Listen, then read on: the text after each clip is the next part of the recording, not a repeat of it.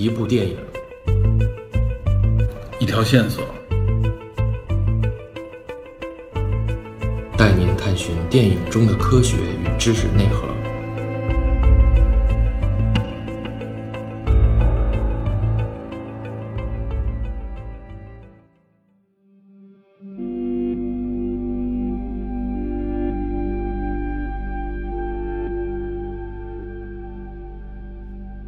在上期节目里边，我说啊，如果挖掘到第三层，我们还需要一个辅助工具，也就是诺兰呢在这部电影里边所表达出的这个时间概念，也是想告诉大家，如果我们不能理解诺兰在这部电影里边对时间的这个演绎方式和他对时间的理解，那么大概率呢，我们就会误解这部电影，从而错失一次呢给我们深层次感悟的机会。诺兰在这部影片当中啊，借助熵这个概念，通过对熵的这种相关的操作呢，以控制局部或者个体的时间方向。之所以借助熵这个概念啊，其实也是完全符合学界对时间对熵的这个理解。我之前呢也算比较详细的介绍了热力学第二定律，也就是熵增的这个方向呢，代表了时间的方向及所谓的热力学时间箭头。影片的设定呢是将熵增转换为熵减，用扭转熵的这种方式呢来扭转时间箭头的方向，也就是调转了热力学的时间箭头。所以这部影片当中的关键呢就在于时间箭头的这种调转。简单的联想一下，如果我们把热力学时间箭头啊调转过来，那么就意味着呢熵增逐渐向熵减变化，也就是无序呢慢慢变得更有序，混乱的房间随着时间的推移会自动的变得越来越干净，越来越整齐，掉在地上摔碎的茶杯会恢复成一个完整的茶杯，生命会返老还童等等啊，这些我们认为是倒放的这些效果就会展现出来，就像电影里边啊像那些弹孔啊、建筑啊、车辆啊发生的那个现象一样。也就是热力学第二定律啊，一旦扭转过来，熵增变为熵减的这个方向以后，那么从而也就造成了一个时间繁衍的状态。诺兰设置的有趣的点就在于这个被逆转了的时间和正向的时间交杂在一起的时候会产生怎样的效果。重点呢就在于如果出现这种现象会怎么样，这是一个非常大的脑洞。所以也就是说呢，影片的重点肯定不是在于如何来实现熵减啊，这里面的科学原理是什么。啊，这显然不是诺兰的重心。那么至于这个扭转伤啊，从而扭转时间箭头的设想呢？有些人认为太软性了，这个一点也不科学。甚至有人引述物理学专业的人士的一些指摘，认为诺兰在这一块呢是一个软性的设置啊，不符合相关的物理学原理。但是我在这里要说的呢，逆转熵造成时间的扭转啊，这个思路本身啊其实是严肃的啊，也并非是纯软性的，而且可以说诺兰是有依可据的。这个依据源自于哪里呢？那么应该不是大刘的那部科幻小说《他说》啊。包括塌缩，其实也是源自于这个依据。这个思路的依据呢，就源自于啊，物理学界可以说是鼎鼎有名的一位科学家，甚至可以说是当代最有名的科学家之一，也就是霍金和他的时间简史。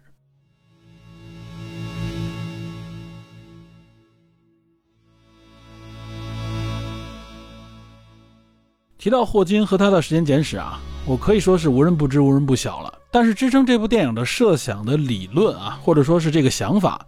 那就说来话长，而且需要进一步的解读。首先呢，关于霍金的这本世界上最著名的科普读物《时间简史》，我相信大家都听说过。这本书也号称是啊，这个圣经之外全球最畅销的书籍。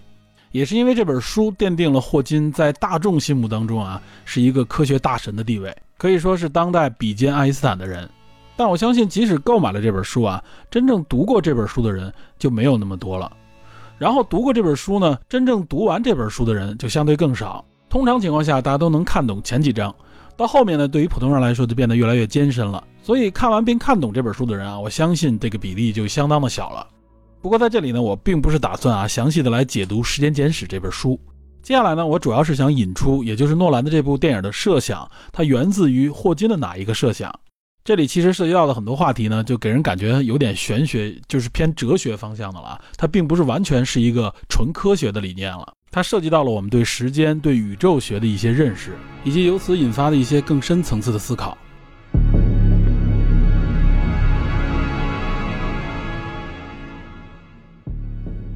我不知道大家有没有思考过一个问题，就是什么是时间？实际上，关于时间的定义啊，至今全人类也没有一个统一的、确立的概念。无论人们啊对时间有怎样的认识，具体有怎么样的区别。但是有一点相信是一致的，也就是对时间流向的这个感触，比如说日月更替啊、季节变化、人的这个衰老啊、事情的因果、前后因果关系，对吧？我们所能感触到的是什么呢？实际上是我们认为的所谓时间的流逝，这是时间这个概念在我们大脑当中形成之后呢，我们用以来测量它的一种体验。在我们记忆当中呢，时间的这个变化方向应该是都一致的，这也是组成我们头脑当中因果律的一个基础元素。所以，我们都叫做前因和后果。这里首先明确的就是一个前后发生的顺序。因此呢，人们在心理上对时间的这么一个方向的判断，也就形成了一个所谓的心理学时间箭头。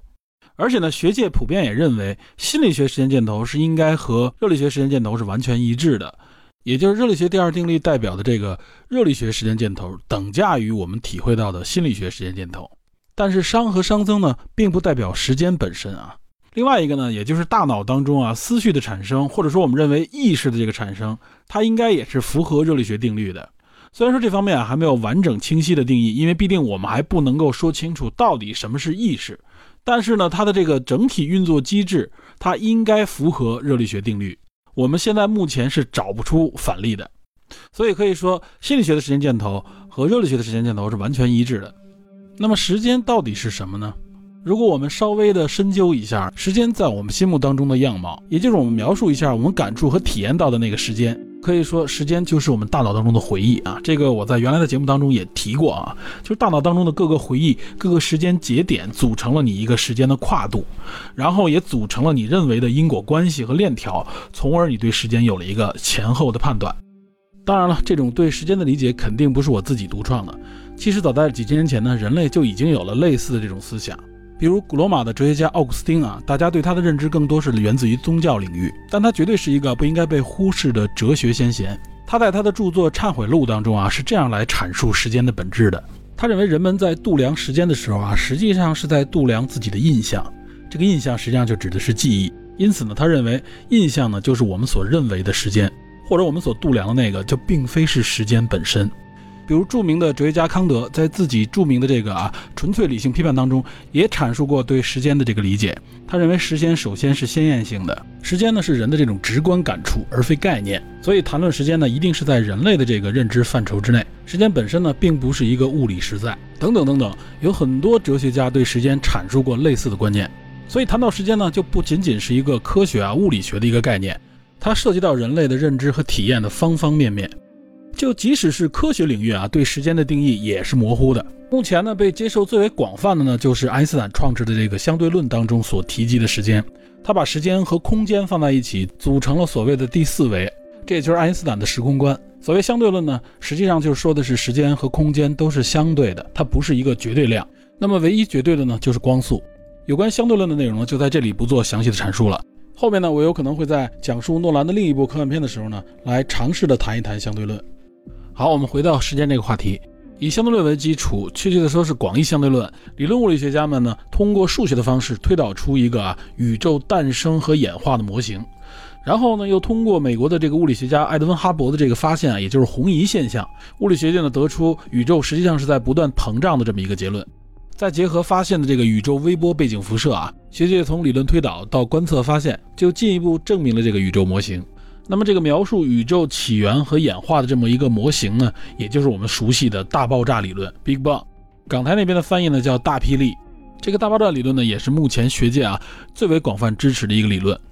我在这儿为什么要谈宇宙从诞生到演化的这么一个啊大爆炸理论模型呢？因为这个模型实际上呢也符合热力学第二定律。宇宙从起源发展到现在，它实际上呢就标志了一个时间发展的方向，因此我们称之为宇宙学的时间箭头。这个在大爆炸模型下建立的宇宙学时间箭头呢，和热力学的时间箭头也是完全一致的，可以说它完全符合热力学第二定律。在这个模型之下呢，科学家们就会思考，那么宇宙的最初的那个原点，也就是它诞生之初的时候，会是什么样子呢？在那个宇宙起源的时刻，它是不是就是时间的起源呢？说到这里呢，我就要正式引入啊刚才提到的霍金。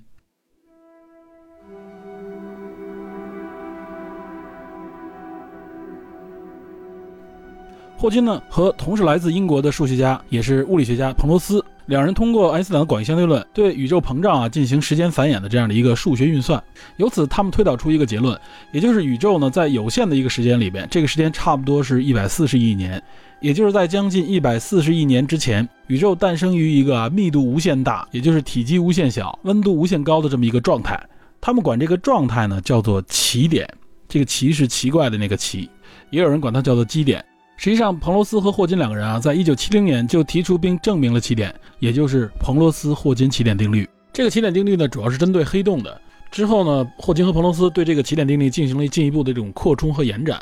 所以也证明了宇宙在诞生之初呢，应该也是源自于一个起点。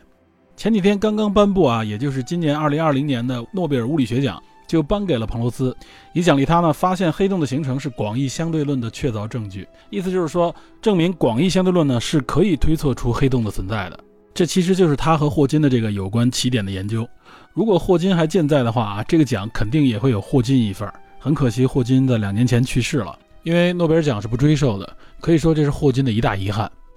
我在这里边提到宇宙诞生之初的这个起点和宇宙的时间箭头啊，在这个被大家广泛接受的理论里边，其实是有一个疑问的。这个疑问呢，在学界至今也没有给出一个令人信服的满意的答案。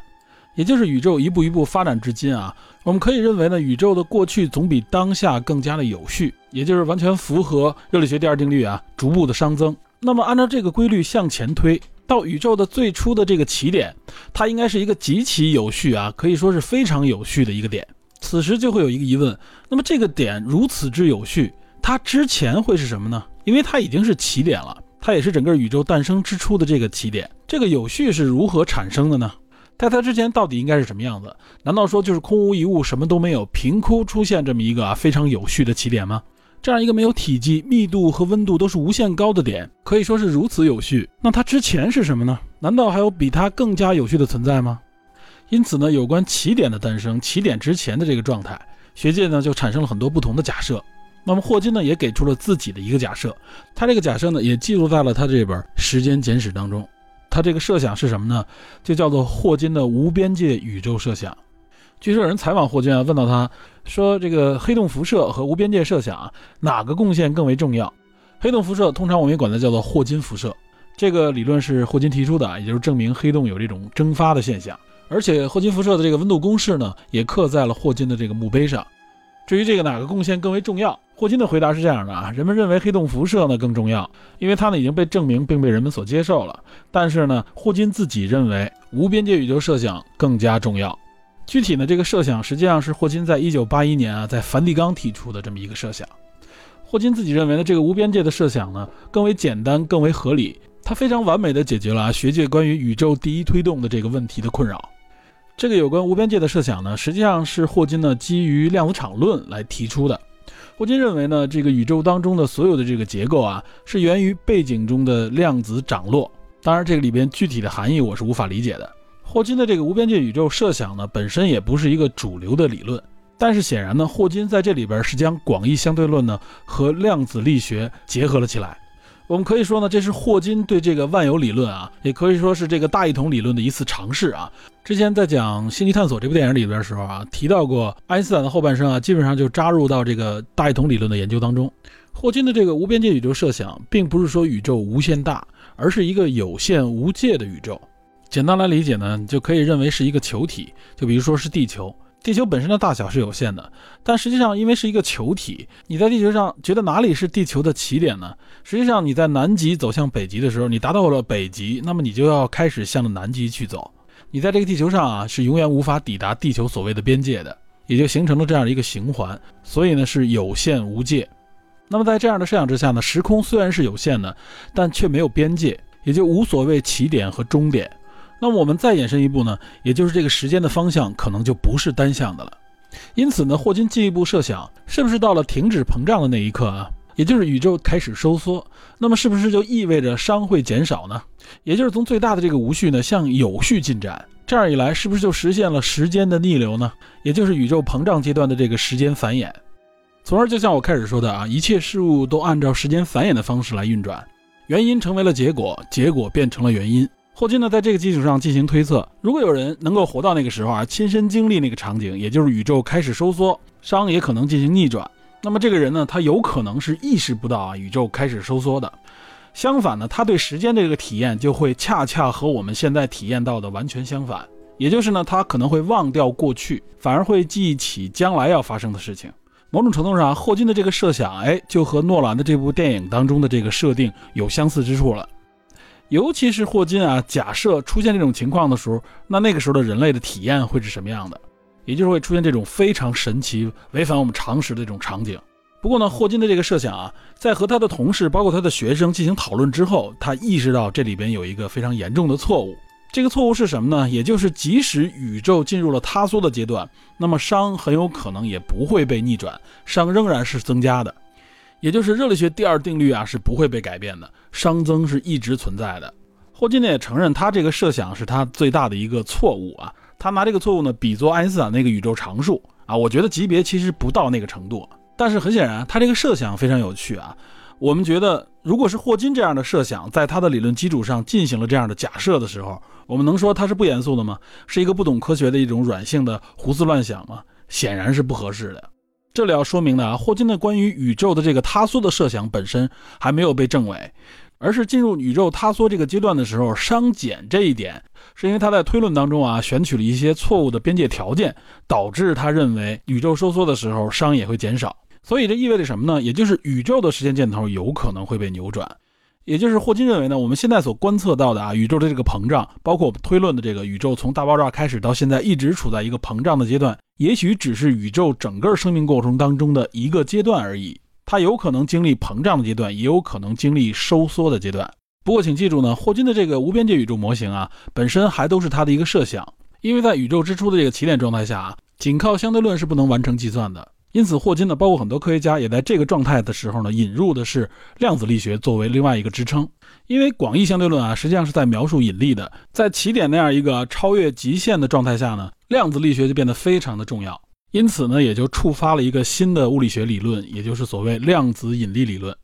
这个我们原来在说大一统理论的时候也介绍过，只不过至今呢，广义相对论和量子理论之间还是不能彼此融合的，所以至今呢，量子引力理论还是不能够自洽的。它还不能成为一个真正大家认可的理论。好，这就是霍金的无边界宇宙模型设想。当然了，这个设想本身并不主流，不过类似的这种理论和设想并不罕见。两千零四年，芝加哥大学的物理学教授肖恩·卡罗尔和研究生珍妮弗·陈，他们提出了一个模型，认为呢，我们应该从更宏观的角度去考虑宇宙，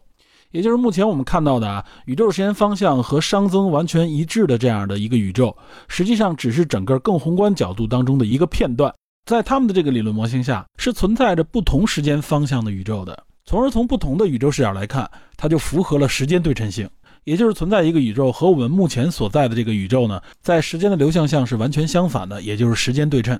我们可以看出，这个理论本身呢，也和霍金的这种啊无边界宇宙理论有类似之处。因此，我也相信啊，诺兰看过很多相关的文章、资料和书籍，尤其是有关时间方向的各种假设和模型，这些内容呢。都会成为诺兰呢编写有关时间的这一系列的科幻电影的灵感来源，而且在电影当中呢还提及了相关的一些科学理论，比如尼尔在与男主交流的时候就提到了两位著名的物理学家费曼与惠勒的理论，他们认为呢正电子，也就是之前我们所说的这个反粒子啊，反电子带正电荷的这个正电子，只是时间逆行的一个电子，也就是沿着时间线反向运动。说白了，我们可以这样理解啊，就这个反粒子呢，实际上就是正常的粒子在时间逆行时的状态。诺兰在这里呢，等于将这个概念进行了一个扩充，把它扩充到物质和人的身上，从而让一个具备反物质属性的人可以在时间上逆行。不过，有关这个时间逆行的原理啊，不作为节目的解释重点。在这儿呢，是想多说两句，为什么会提及他们两个人，就是费曼和惠勒？我认为这里边是有一些渊源的。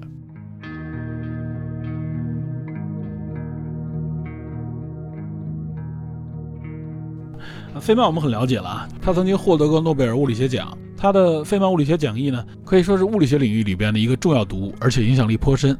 另外，别闹了，费曼先生啊，这可能在大众文化层面传播的比较广，所以大家都知道费曼是一个天才型的物理学家。但是惠勒这个名字呢，大家好像就不是特别熟悉。惠勒呢，曾经在上个世纪的七十年代啊，提出一个非常著名的思想实验，这个实验的名字就叫做惠勒延迟选择实验。不过在这里我们就不详细讲了。这里边为什么要说惠勒和费曼呢？他们两个人啊，实际上和这部电影背后还有一个很深的联系。因为惠勒呢，曾经是费曼的老师啊，虽然他只比他大几岁。在他的博士生当中啊，除了费曼以外，还有一个近些年非常著名的物理学家，就是吉普索恩。二零一七年呢，吉普索恩因为对引力波的探测起到决定性贡献啊，获得了诺贝尔物理学奖。吉普索恩还有另外一个身份呢，被广大的影迷所熟知啊，那就是他和诺兰的合作，《星际穿越》这部电影背后的科学顾问就是吉普索恩，同时他也是这部电影《信条》的科学顾问。但显然呢，在这部电影里边啊，他没有在《星际穿越》那里边啊参与的那么深那么多。但是《信条》这部电影背后的这个物理学理论支撑，仍然是来自于吉普索恩。吉普索恩呢是惠勒的学生，然后呢费曼又和他是同门，所以在这部电影里面提到这两个人啊，实际上背后也是有这个原因的。包括霍金本人也是吉普索恩很好的朋友，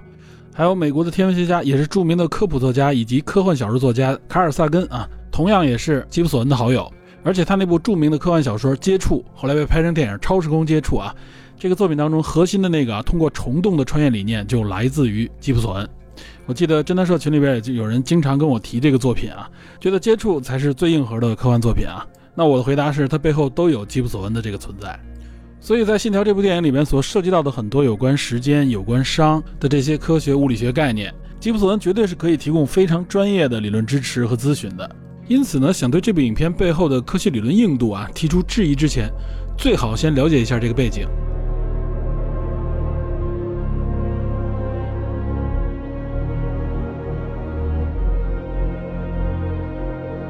好，刚刚我阐述了有关时间的一些理解和概念，介绍了三种时间箭头，分别是热力学、宇宙学和心理学时间箭头。我们再来回想一下《信条》这部电影，诺兰呢在这部电影里边，主要实际上是利用的热力学时间箭头的这个改变，对心理学时间箭头造成一个冲击，从而呢从人的这个直觉上营造一种张力。这个直觉是什么？实际上就是我们心理学时间箭头的一个投射。诺兰想通过这种冲击造成的张力呢，来强化他想要传递的理念。不过很遗憾，貌似很多人没有承受住这个冲击。毕竟呢，可以说心理学时间箭头是源自于热力学的。我们头脑当中形成的这种啊，对时间的这种体验和认知，这种理解是很难被改变的。这个难度，我认为啊，从某种角度上来说，甚至要难于另外两个时间箭头的扭转。在这个时间线上正反的交互，影片给了我们一种什么样的体验呢？也就是这种啊，由这个原因走向结果，同时会发现呢，从结果走向原因的这么样的一个双向过程。从正反两个方向上来看啊，看各自所体验到的这个时间，各自所体验到的这个前后因果都是非常清晰的，逻辑严谨也非常顺畅。这其中呢，有一个不可被打破的铁律呢，也就是发生过的事情就已经发生了，不可被改变。由于影片当中存在的这种正反方向啊，给人一种感觉，如果我们按照传统套路来看这部电影的时候，会觉得啊，好像它是在改变历史。实际上，在这部电影里边强调的呢，是从不改变历史，或者说是从不去修改时间线的啊。这点大家一定要明确，不是像我们之前看到各种时间穿越的电影，去改变历史、改变已经发生的事情、改变因果结构。信条团队坚守的这个信条是什么呢？就是即使有时间逆行的能力呢，也不去改变历史。这好像和大家看到这部电影时的直接体验不太一样。那我们再回想一下，我们看影片当中啊这几段逆行戏，比如一开始在剧院这一场啊，尼尔的出现，有些人会觉得，哎，尼尔不就是为了保护男主吗？他这是不是就是在干涉历史？实际上不是这样的。我们看尼尔的那一枪啊，就是那个逆向子弹，他是在什么时候发出呢？就是在乌克兰特工啊发现男主跟他不是一伙的时候，质问他是谁。这个时候发生了一个啊有可能威慑到男主生命的事件。此时的尼尔呢掏枪保护了男主。这说明什么呢？尼尔是不了解这整个事件的发展历程的，他并不知道这个节奏是什么样的。他不是一个上帝视角，他不是一个已经观看过整个历史的人，他只是加入到这个历史当中执行一个什么任务呢？有可能是抢夺不元素，也有可能就是保护男主。所以他在这个潜在冲突即将爆发的时候才掏枪，他确认了这个危险，从而保护了男主。同理，我们看奥斯陆那一场正反的遭遇，包括塔林的那场追车戏啊，他这个彼此是连贯着的，都不是所谓的去改变历史。男主第一次逆行啊，一是为了救女主，另外一个他说了，实际上他内心认为他可以把这个被抢夺的不元素拿回来，因为他对逆行的本身意义还不了解。结果才发现自己在一开始正向时间流里边所充当的到底是一个什么样的角色，起到了一个怎样的作用。那他们逆转到奥斯陆那一场，实际上也是为了救女主。直到和当时的自己遭遇，包括和尼尔的遭遇，彼此才认识到到底发生了什么事情。所以这个执行的任务也不是在改变历史。那我们看最后这场大战，正反的这种前行攻势，它也不是在改变历史，而是反向的队伍呢为正向队伍提供战略情报。而且这个战略情报我们会发现啊，它是一个非常粗糙的一个指示，没有任何一条详细到啊某某某你应该如何操作，你应该注意什么，对吧？没有任何这方面的提示。包括尼尔最后的这个死亡，他实际上在最后和男主告别的时候，他也并不知道具体发生了什么，他只是意识到了自己可能会命丧在那里。所以从始至终啊，也和我们以往认识到的这个时间穿越、回到过去或者回到未来的这种方式不一样。也就是我们一开始解读的，诺兰所展现出来的这个时间线，对每一个角色来说都是一直在向前发展的的。他们所要经历呢，对他们来说就这一次啊，没有第二次重复。只有我们从上帝视角啊，从第三方的这个观影视角，才能看到他们可能会出现在同一个时间、同一个地点，但是他们不是在重复自己的经历。所以我在这里呢，再次重申，诺兰绝不是对宿命论进行一个强调，不是说宿命在此，从 A 到 C 中间，不管我选择 B 一、B 二、B 三，甚至我选择了是 D、E、F，各种各样的可能。最后还会走到 C，它不是这样的。大家如果往这里边去理解啊，认为是宿命轮回的这种感觉，那就大大的误会了诺兰的这个设定。在片尾呢，意味深长又令人动容的那段对话当中呢，男主和尼尔之间就说了很多重要信息。呃，其中有一段呢，男主就这样问啊：如果我们选择不同的做法，会不会改变什么？呃，尼尔呢就搬出那一句：发生就是发生的。此时男主问：这就是宿命吗？尼尔的回答是说，他认为这是现实。其实呢，这段话就体现了诺兰对时间啊、对宿命的一些看法。实际上呢，他是不认同宿命论的，所以呢，他利用尼尔之口否定了宿命论啊。也就是说呢，不要用宿命论来归纳和总结自己所经历的这一切。我看到网上很多的这种解读啊，只看标题就明白他们是往这个方向去解读，甚至还引用了像莫比乌斯环之类的这样的呃传统设定来框定这部电影啊。我个人认为呢，这都有挺大的问题。这部电影不是在表达在一个闭环当中无限循环。可以说，无限循环的只有这些套路化的解读。我觉得他们应该放下旧有的这些观念啊，放下那些预设，多看几遍这部电影。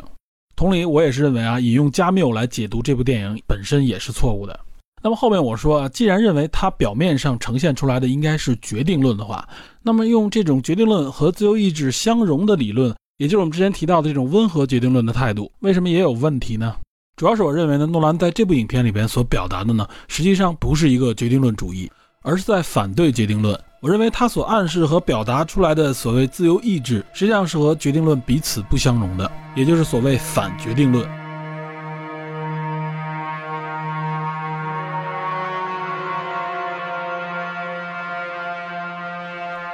为什么这么说？我们需要再回顾一下影片当中啊一些容易被忽略掉的细节和暗示。男主第一次遇到女科学家的时候啊，当那个逆向的子弹从桌子上飞入他的手里的时候，他和女科学家有一段交流。他们：“既然这个因果可逆，那么还有自由意志吗？”女科学家回答的是：“如果你不伸手，那颗子弹也不会动。”在这里实际上是强烈的表达和暗示，自由意志是驱动和触发那颗子弹的一个起点。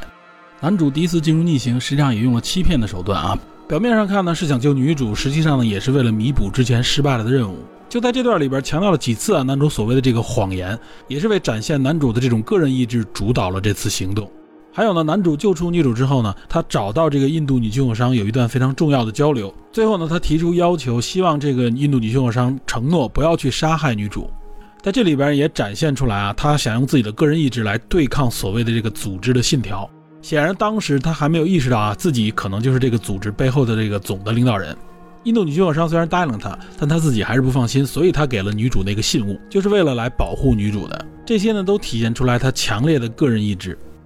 当然，实际上在这部影片当中啊，体现自由意志最强烈的，实际上是通过女主来表现的。也就是女主在结尾这段戏当中啊，她在越南执行这个任务的时候，她强烈的表现出来了个人的自由意志。这一点我们之前也解读了，在女主还没有收到最后这个指定的信号的时候，她就毅然决然地干掉了萨托。干掉萨托意味着什么呢？就意味着带有这个算法的位置的信息就会发往未来。那么如果任务失败的话啊，意味着全人类都将毁灭，甚至可以说不顾全人类的这个命运，也要按照自己的自由意志去执行，跟从自己的内心。诺兰在这里边用一个女性来表达，可以说再明确不过了。影片之前就利用女主的台词来呼应这个结尾，他非常羡慕啊，甚至嫉妒当时那个女性所展现出来的、所拥有的那种自由。这里都是很强烈的来表达自由意志在这里面的重要作用。我们反观反派啊，萨特的这个逻辑就是想控制，就是想压制这种自由，对吧？这里也就很明确的了对照的展现出来，诺兰在这里想要体现的啊，自由意志的重要性和难能可贵。此时我们再回想一下电影里边那句名言：“无知是我们的优势。”我看到很多人将这句话解读为是一种自嘲，是一种对这种荒谬的嘲讽。你现在再想想，是这个意思吗？这里所表达的无知呢，实际上就是在时间线里面的每一个人，不要干扰他们自己做事的这个选择和判断，也不要试图了解和观察与这个事件因果相关的所有元素。这其实就是针对决定论的。决定论就是说，你掌握所有的因素的话，那么你就一定能推导出那个绝对的结果。但是这里边告诉你，不要去试图了解，因为你无法了解全部的原因，会有各种各样的因素影响事件的发展，所以你也不要试图去理解它，而是去感受它。这句台词我们现在再体会一下，显然不是说让你看不懂电影就去感受它，而是在暗示要听从自己的内心，不要程序化的去执行，因为有限的推理是永远无法证明真相和真理的。那么如何把握真理呢？就只有凭靠直觉，这是一个明确的反决定论的符号。当然，这更加是否定宿命论的。很多人对宿命论情有独钟，尤其是在解释这部电影的时候，总是希望把它框定到宿命论当中。其实，我们看任何一部电影的时候啊，都会产生所谓宿命论的这样的看法。所谓宿命，所谓命运啊，这是命中注定的。为什么会有这样的看法呢？就是因为你是一个上帝视角。你是在这个影片当中可以任意穿梭的，你可以重复的来看这部电影，你和导演和编剧是一致的，你可以预言每一个角色的命运，这是你在这个电影当中所看到、所体会到的。但请记住，你不是这部影片的编导，同时呢，你的人生也不存在这么一个导演和编剧。不信的话，你和现实生活结合一下，请问你谁能够预知自己或者别人的命运呢？所有的有关宿命啊、命运的这种说法，实际上都是一种伪命题。所以，什么迷信啊、神秘主义也在此滋生。其实，我们冷静思考一下，就会明白这个道理。任何所谓的命运啊，无论是事物的、个体的、群体的，乃至一个国家的，都是站在现在向回看，是对历史的解读。什么是历史啊？就是已经发生过的事情。没发生的，其实你什么都不知道，你只能做预判。但是这个预判谁能够保证呢？说对了，你会觉得哇很准确；说错了呢？有谁能准确预测明天股市的走向？天气预报的准确率能达到百分之百吗？在街头的下一个转角，谁知道你会遇到什么呢？会是爱吗？还是一辆疾驰的外卖电动车？也许说不定什么都没有。所以大家对这个世界、对周遭、对自己的这个认知，千万不要困在宿命论所营造出来的这个历史格局当中。那些无非是对已经发生的事情做出的判断和选择找一个借口罢了。但我相信有太多太多的人啊，仍然相信宿命这个话题。因为人的这个思维逻辑啊，它就是建立在因果链上面，他就要寻求每一件事情的因果。只不过有的人呢会挖得更深，有的人却不愿意在这上花费太多的时间。只要有一个更快速的因果搭配啊，就可以满足自己这种所谓的好奇心。所以，我们看现在为什么那么多的快餐式的消费文化，对吧？它就是要快速的获得结果。我们看到很多新闻不断的反转，人们满足于啊这种快速做出判断的内容，让自己的情绪有一个发泄的窗口。所以带动这种节奏啊，变得非常的容易。举一个生活当中啊，经常能看到的例子，我们看很多的这种啊神奇的预言家，这种大仙啊，他是如何骗取别人的信任的呢？其实非常简单，它就是对你所认知的历史做一个复述。比如说，关于你自己的历史，你认为陌生人不应该知道的信息，如果他获知了，他向你复述一遍啊，他把一些关键的点给你说出来，只要他具备这种啊看透历史的能力，貌似他好像就能够看穿未来，对吧？这样的骗局可以说是屡试不爽，比比皆是。但是仍然有无数的人啊，乐此不疲的啊，相信这样的内容。这实际上就是人们内心当中啊，对宿命论的一种依赖，对这种过去历史的因果依赖。哪怕是在专业的历史研究当中，也有一种思想呢，叫做历史决定论，就是觉得历史的发生都是必然的啊，是必然的产物，而不是所谓随机或者偶然触发的。但是的确有很多很多的人啊，包括专业人士，他们喜欢从分析历史的角度预测未来。我只能说，这种分析的方式只能提供给你一个参考。当一个违背所谓历史规律啊，突破你认知的事件发生的时候，你立刻就会把它翻译成为一个历史规律。比如当年美国大选，川普的上台啊，就可以说是跌破了很多专家、专业人士的眼镜。那么他上台之后呢，就有很多的人开始分析为什么他能够上台啊，这背后的驱动力是什么？有阴谋论的啊，也有历史决定论的，认为川普的出现呢，实际上是一个必然的产物啊，是文化思潮到了这种情况下，他是一个必然被选中的人。我在这里只想说一句：如果希拉里上台，我相信历史学家们也好，研究者们也会振振有词地说出一套理论来支撑他上台的原因。那么这一切是必然还是偶然呢？是可以被预测的吗？它是美国社会和美国人民的宿命吗？然后我们在想，为什么电影里总说发生了的就是发生了呢？因为历史我们是无法改变的，谁能改变历史？只有历史学家。那么在电影里边，谁能改变所谓的历史呢？那就是编剧和导演嘛。但是，一部成片谁能改变它的历史呢？那只有可能是所谓影评人或者爱好者们自己的脑洞和联想式的解读了。诺兰是在告诉你们，我们掌握所有的信息，所有的因果链条，就能推算出下一步会发生什么吗？显然不是。我们不要因为我们在诺兰这部电影的设定当中可以逆向行驶的时候，就感觉你好像能够掌握全局了。其实没有任何一个人掌握全局。包括未来的人，包括未来的男主，哪怕是作为信条组织所谓最高的领袖，他仍然不能掌控全局。他不知道细节里到底发生了什么，他只知道一个大概的方向和他要努力的目标是什么呢？就是阻止未来人毁灭过去。在这里边，我们能看出来啊，未来想毁灭过去，也就是毁灭现代人类的这些人，实际上他们对历史就抱有一种想修改历史的这种思潮和感觉。就是一种我要改变我自己的宿命、改变自己的命运的这种感觉。但是我改变的方式是什么呢？它不是向前看，不是改变自己的行为，而是改变过去、改变历史。男主所代表的这个信条团队，他们遵守的信条是什么呢？他的信条不是说我要再去改变历史，而是我要去阻止你干预历史、改变历史啊！他们认为这种改变就会造成世界的毁灭。信条组织呢，不是站在了这个祖父悖论的因果矛盾之下，认为我不用去做什么也可以高枕无忧。加入到这个组织里的人啊，一定是认定了目标，认为自己一定要去行动。那么所谓的这个行动呢，不是在循环，而是对他来说就是未知。他们不认为结果已经呈现在自己的面前，他们认为只有自己不断的去争取，才能够阻止他们认定的灾难。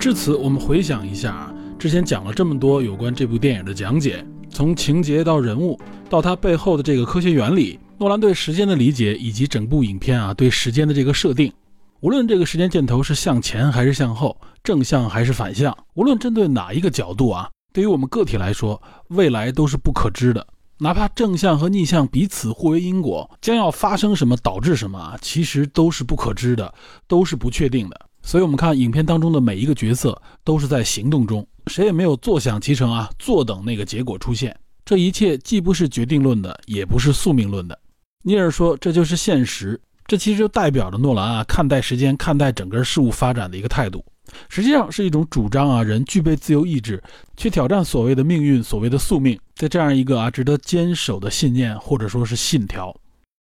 我们看诺兰的电影，尤其是他的科幻片啊和时间相关的这些科幻片。诺兰的表达和拍摄呢，是一种非常脚踏实地的方式。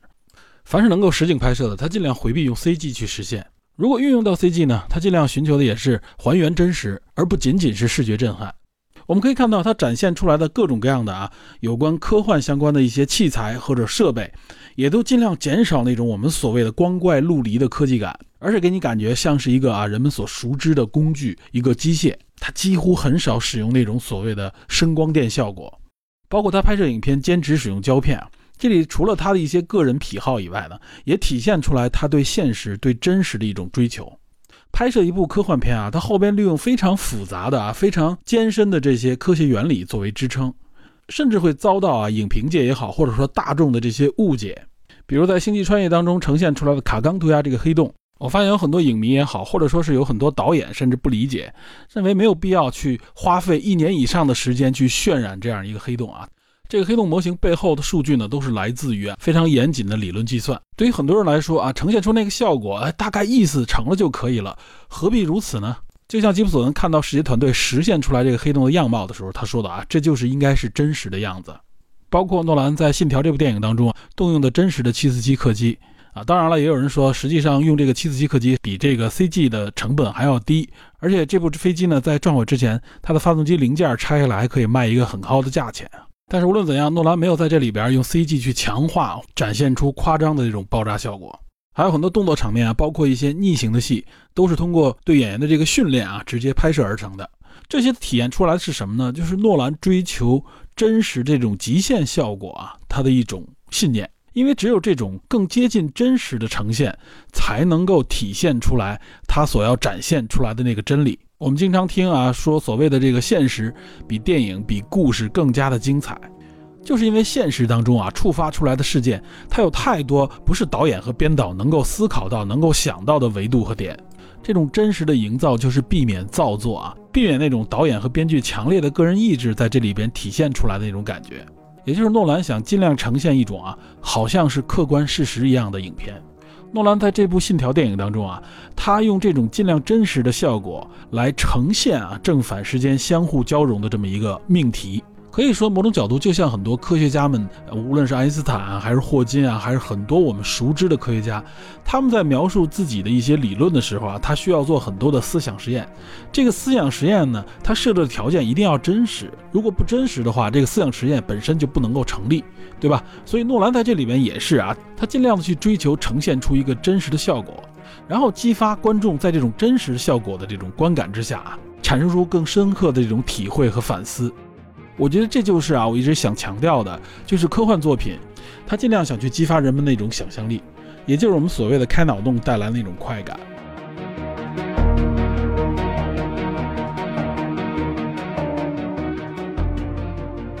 电影本身呢，必定是一个文艺作品，它除了娱乐的作用之外呢，其最核心的内容啊，一定是一个哲思的表达，是编导的自我思考也好，编导想传递给观众的一种哲思。或是激发观众去产生新的一种思考，这一定是一部好的文艺作品的核心价值观。有的导演呢，利用真实的事件来表达，或者说呢，利用自己想象出来的故事来表达，将角色或者情节推至某种极限啊，甚至不惜利用神秘主义、神奇主义来表达。那么诺兰呢，显然是另外一种方式，他更愿意去借助什么呢？就是科学理论和一些科学发现来承载他的故事，强化他这种啊背后哲思的这种表达。但是为什么要借助科学呢？我相信大家会认为啊，毕竟它是科幻片嘛，科幻片利用科学合情合理，我们可以理解。但其实我这里想说的是什么呢？就是哲学，哲学本身啊，发展到当下，在现代科学，尤其是以物理学为代表的这种自然科学领域，发展到如今这个程度，哲学呢早已退出原来的地位。因为在人类的早期文明，在现代科学发展出来之前，哲学是解释一切的一个总的学科。但是随着科学的发展，尤其是现代科学的这种发展，各个具体的自然学科逐渐确立下来，很多原来由哲学家负责思考的命题，转由给了这些科学家们。而且这些科学家们随着自己的不断的发现啊，不断的证明，其所不断发展和开拓出来的这个领域啊，远远超出了人们的预期。因为必定啊，人的思考是建立在现实的基础上，无论是更微观还是更宏观，很多领域里边，如果不借助数学实验啊以及观察这些手段，只靠思辨是无法构建和理解的。所以这也是为什么哲学啊没有原来那么高的地位了。我之所以在这里介绍哲学，实际上目的也是指向了文艺作品，因为文艺作品的背后就是哲思。所以，我相信啊，现代的文艺作品创作，如果你不理解科学啊，你忽视科学啊，你还站在原来的这种哲思的角度去写，我相信你已经无法超越前人留下来的这个成绩了。所以，我在这里也想是说呢，就是文艺创作也好，无论说是哪个方向的文艺创作，不仅仅是科幻，大家都应该关注科学，关注科学的发展。其实，同理呢，科学也应该关注哲学。所以，现在为什么有科学哲学这么一个学科？但我觉得呢，做的还是远远不够的。尤其是在我国，在这里呢，我也想引用一下霍金的观点。霍金就曾经说过啊，他认为现在大多数的科学家是忙于理论和研究以及发现啊，可以说等待他们发掘、发现或者研究的内容非常的丰富了，各个专业领域也不断的细分。但其实呢，科学家们很少去问一个为什么的问题啊，啊，尤其是很多现在的科学家有一个理论，就是说呢，我们只是发现一个现实，发现一个原理，发现一个规则，但我们可能不太愿意去问为什么这个话题，因为必定呢，他觉得这个问为什么，感觉好像是我们一定要用主观的人性的角度去理解啊。现在有一派科学家是不太愿意去从这个角度去思考的，他们不屑于去问为什么这个话题。问为什么这个话题是谁的专长呢？是哲学家的专长。可以说呢，哲学家是最愿意去刨根问底的一群人啊，对吧？甚至有人认为哲学家们都是杠精啊，他们都是不断的去问为什么，不断的去挑战自我，不断的否定自我的一群人。但是现实是什么呢？现实是哲学家们却越来越无法跟上科学发展的一个步伐。这话不是我说的啊，这是霍金说的啊。现实也是如此。我相信，如果只是专业哲学领域的话，他绝对无法跟上现在任何一个自然学科的这个发展。霍金认为呢，现在的科学发展是如此的迅猛啊，发现可以说是层出不穷。我们不断向着更微观或者更宏观、更艰深的领域去探索，但是呢，霍金认为人类不应该忘记去探讨和追问深层次的问题。这个深层次问题是什么呢？就是人类自己的这种哲思，也就是我们发现了这些现实也好、规则也好、原理也好，我们应该去问为什么会是这样？对于我们人类来说，对于我们的人性会有什么影响？我们应该如何反思、如何理解这些内容？但是显然呢，纯粹的这种哲学家或者纯粹的科学家，他们彼此之间的距离呢是越来越远。那么谁来完成这种哲思呢？除了科学哲学以外啊，除了哲学家向科学的探索，或者说科学家向哲学领域的这种探索以外，我相信文艺作品的这个创作也是一个很好的渠道。我个人认为呢，像诺兰这样的导演，他呈现出来的作品所反映出来的这个哲思是具备一定深度的。在类似诺兰这样的导演啊，他在创作的过程当中，他会触发很多科学和哲学彼此交汇的这个问题。其实呢，就是在一些极限的环境之下也好，或者说是在一些可能平时我们遇不到的这种情况的时候，人类会怎么样？事情会怎么样？无论对于个体还是对于群体、对于社会来说，会产生怎样的影响？这里边是有很多探讨的意义的。作为一部电影啊，诺兰不可能也不需要在这里完成什么科学研究。它对于社会啊，对于我们这个世界来说，最大的意义是什么呢？就是激发我们的思考。能够做到这一点就足够了，这也是作为一部文艺作品啊，不仅仅是科幻作品的最大价值。作为电影侦探，其实我也是更看重这个价值。我们的节目呢，也是一直希望能够触发和激发出更多的这种思考和想法。关于诺兰的这部《信条》，这是第四期啊，可以就此画上一个句号。这应该也是我们聊单部电影啊分集数最多的一次，因为确实这部影片给我带来的这个思考非常的多，非常的丰富。我觉得大家应该也能听出来，我聊这部电影不是一次录完的，而真的是前后录了四次啊，每一次都针对一期节目，所以我对这部电影的认知呢也是不断的在加深。当然了，涉及到时间会有无穷无尽的这个话题啊，也不可能在这一部电影当中都说清楚。后边呢，作为电侦探，肯定也会针对诺兰、针对时间啊，做更多更详细的讲解。在这里呢，也是感谢能收听至此的听友啊。如果你觉得这期节目对你有所触发，也希望你将这期节目分享给身边的人。好，感谢您收听本期的电影侦探，请您持续锁定本节目，我们下期再见。